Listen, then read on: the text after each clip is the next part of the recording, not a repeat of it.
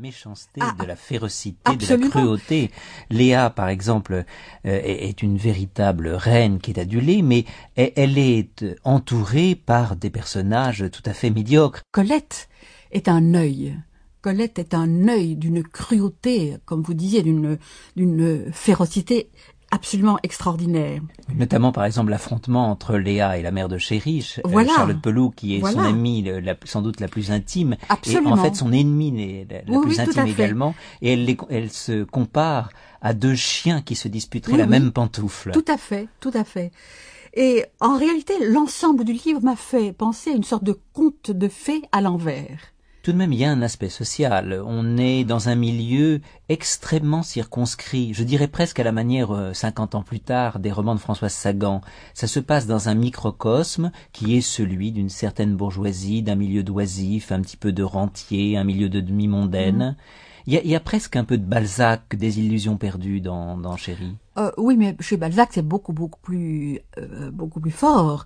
Euh, je, ce que je trouve assez étonnant dans, dans Chéri, c'est que, comme vous dites, c'est un, un milieu qui est admirablement décrit, étouffant, euh, de la bourgeoisie riche d'ailleurs, parce que toutes ces bonnes femmes, toutes ces vieilles euh, euh, courtisanes ont, ont, ont de l'argent, n'est-ce pas? Et elles ont de, vraiment, de, elles ont tout.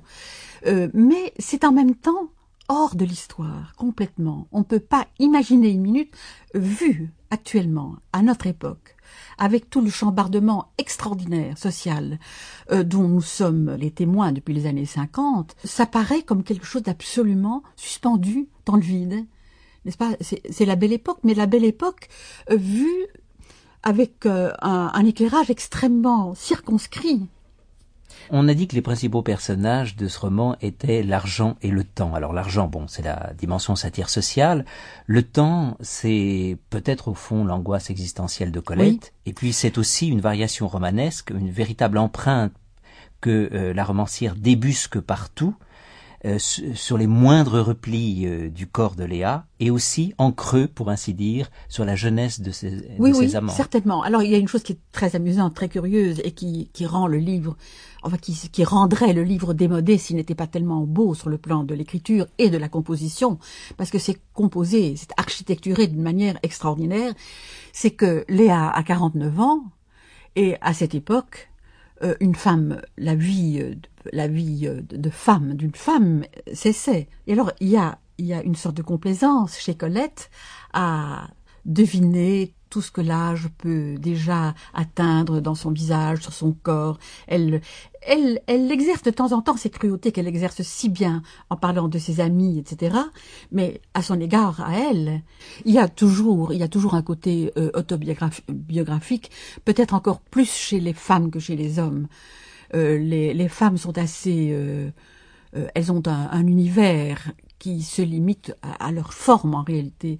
Et alors, ce qui est très beau, ce que j'ai beaucoup aimé dans ce livre, c'est que la psychanalyse, euh, qui ne faisait que commencer à l'époque, euh, Colette n'en est pas du tout, du tout atteinte. Son livre n'est absolument euh, pas sensible à tout ce qui peut être psychique. C'est uniquement au niveau des épidermes, au niveau des, ventres, des épaules, des, des poitrines, des joues, des coups, mais pas du tout, du tout sur le plan psychique. La cruauté n'est pas seulement euh, celle euh, de l'œil de la romancière sur euh, la comédie mondaine, elle est aussi celle de Colette sur l'univers des hommes, car tous ces hommes dans ce roman sont un peu des, marionnettes, ils sont extrêmement futiles, et il y a même une expression qu'emploie Edmé à l'égard de Chéri, elle le traite de cocotte, elle lui dit au fond tu agis comme une cocotte Oui, oui, mais il a un côté très très féminin.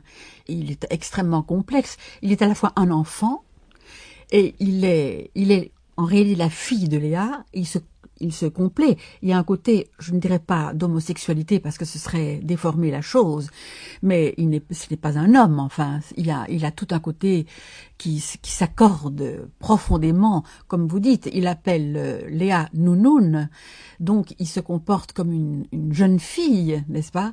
Il a besoin de l'abri. Alors il y a un moment absolument merveilleux quand il revient, quand il sent donc cette blessure euh, de la rupture avec Léa.